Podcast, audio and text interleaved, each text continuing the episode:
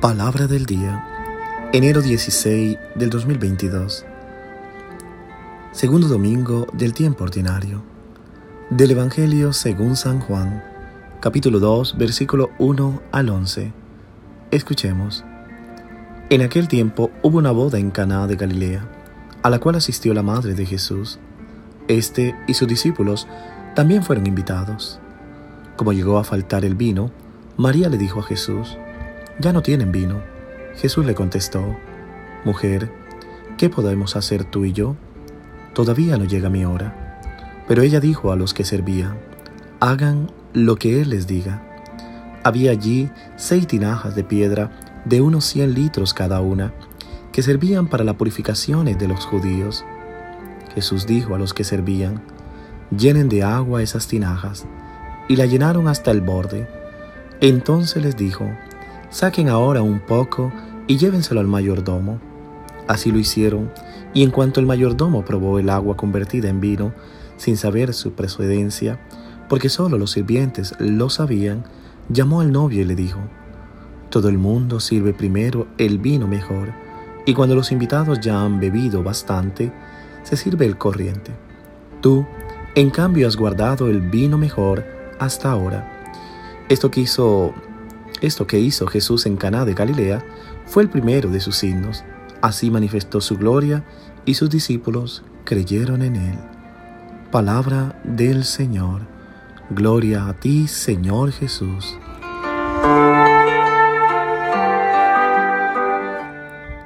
¿Qué tal mis queridos hermanos y hermanas? Pido al buen Dios que te bendiga en este domingo, día del Señor un día especial para que como familia podamos asistir a la Eucaristía, compartir del pan de la palabra y del pan eucarístico, que es el mayor milagro que se nos da para alimentar nuestras vidas.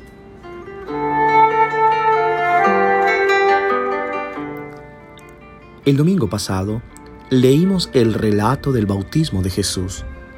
Si hubiéramos seguido el orden del Evangelio de Lucas, Hoy deberíamos leer el ayuno de Jesús en el desierto y las tentaciones. Sin embargo, con un salto imprevisible, la liturgia cambia de evangelio y nos traslada a la boda de Caná. ¿Por qué se da esto?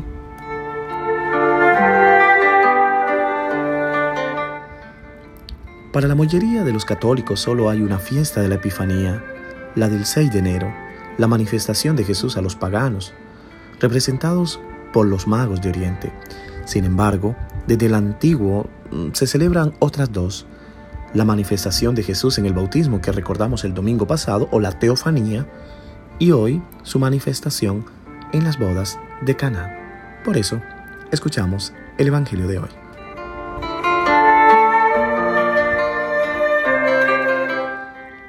Animados por las bellas palabras de la primera lectura, tomada del capítulo 62 del profeta Isaías, nos acercamos para reflexionar sobre el primer signo que cumple Jesús en el Evangelio de Juan durante las bodas de Caná de Galilea. El profeta Isaías nos recuerda una imagen muy hermosa que fue desarrollada en el primer testamento. Dios es el novio de Israel y el pueblo su novia. Con el nacimiento de Jesús, el esposo vino a manifestar su amor por su esposa pero el matrimonio que sancionará esta nueva unión será totalmente diferente. Los episodios del libro del Éxodo en el capítulo 19 resuenan en el fondo del pasaje de Juan, el pacto estipulado entre Dios y Moisés, que tuvo lugar tres días después de la salida de Israel de Egipto, con la entrega de las tablas de la ley.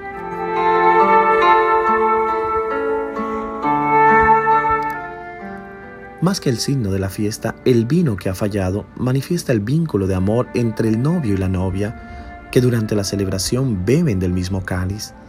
Entre Dios y el pueblo no hay vino, solo hay agua, símbolo de la ley, y tinajas de piedra que recuerdan las tablas en las que estaba escrita la ley. Jesús respondió a la madre, aclara que su misión es revigorizar la antigua alianza que se manifestará plenamente en la hora de la cruz. Cada vez que los sirvientes saquen aguas contenidas en las seis tinajas, que seis representa el número de la imperfección, darán buen vino a todos los presentes. un amor abundante que nunca terminará.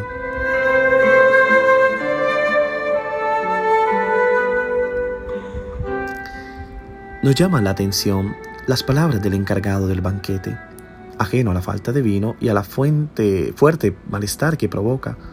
Con sus declaraciones, este último deja en claro que las cosas buenas pertenecen solo al pasado, mientras que los tiempos presentes resultan ser menos buenos. Con el cumplimiento de esta primera señal, Jesús demuestra que el amor del Padre es siempre activo y eficaz para todos sus hijos, y que si cada uno de nosotros está dispuesto a beber de su copa, llenos de amor a la humanidad, podemos insertarnos en esta profunda relación, convirtiéndose así en signo de aquel amor capaz de devolver a todos la alegría de la existencia.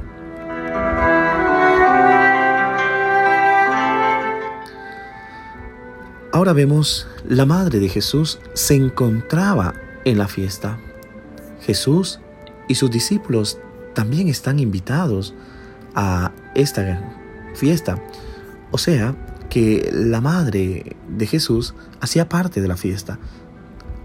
Viene a mi mente si quizás una interpretación o una lección divina muy sencilla de querer eh, señalar a María que simboliza el Viejo Testamento. También Jesús está presente, pero con vestido de invitados. Él no forma parte del Viejo Testamento. Junto a sus discípulos, Él es el Nuevo Testamento que está llegando. La Madre de Jesús ayudará al paso del Viejo al Nuevo Testamento. Sin embargo, recordemos que Jesús está desde el inicio hasta el final de la historia de la salvación.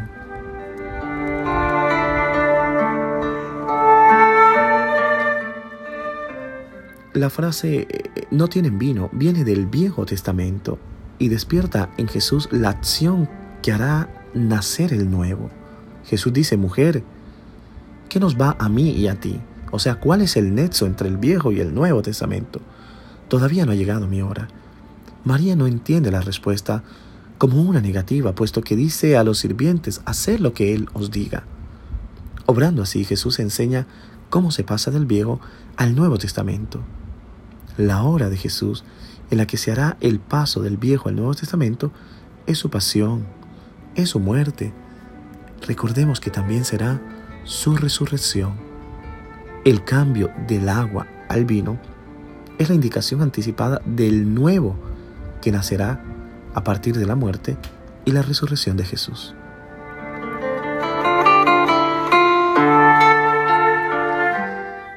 Al final del Evangelio justifica por qué habla de una tercera manifestación de Jesús.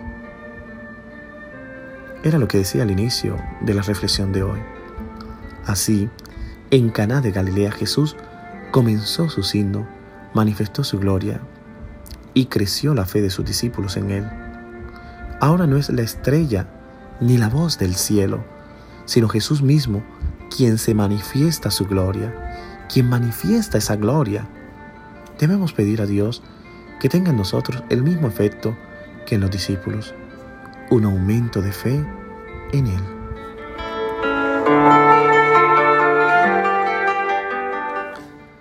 Mis queridos hermanos y hermanas, está claro que en una tradición podríamos decir que hay tres manifestaciones. La Epifanía, con la llegada de los reyes, el bautismo del Señor, con la voz que se abre del cielo, que es la teofanía, y finalmente, Jesús se revela hoy su ministerio. Recordemos que en el Evangelio de Juan se habla de signos que nos invitan a ver la profundidad de lo que el Señor comunica nuestra vida, que no lo podemos leer solo en milagros, sino en signos. Y eso es lo que se revela hoy. Es cada voz que nos habla de un matrimonio. En el pasaje bíblico nos recuerda que sin duda alguna es una alianza de amor. Es la alianza de amor de Dios con su pueblo. Es Dios que ama a su pueblo. Y que en el Evangelio de hoy, sin duda alguna, Jesús abre camino, porque en Él se cumplirá todo aquello que el antiguo ha dicho. Hagan lo que Él les diga, nos dice María. También es, bueno, reflexionar en torno a el papel de María como intercesora. hablar un poco sobre ella, mirarla a ella como la madre que intercede por nosotros ante su Hijo. ¿Y por qué no decirlo? María, que roba el primer milagro a Jesús. Pidámosle al Señor hoy que con esta palabra nos ayude a sentir ese amor tan profundo entre nosotros con Dios, entre Dios con su pueblo, que no nos apartemos de Él, que vivamos en el vino de la alegría y que sintamos que realmente hoy estamos invitados a este banquete, a esto que se cumple en nuestras vidas. Que Dios te bendiga en el nombre del Padre, del Hijo y del Espíritu Santo. Amén. Feliz día.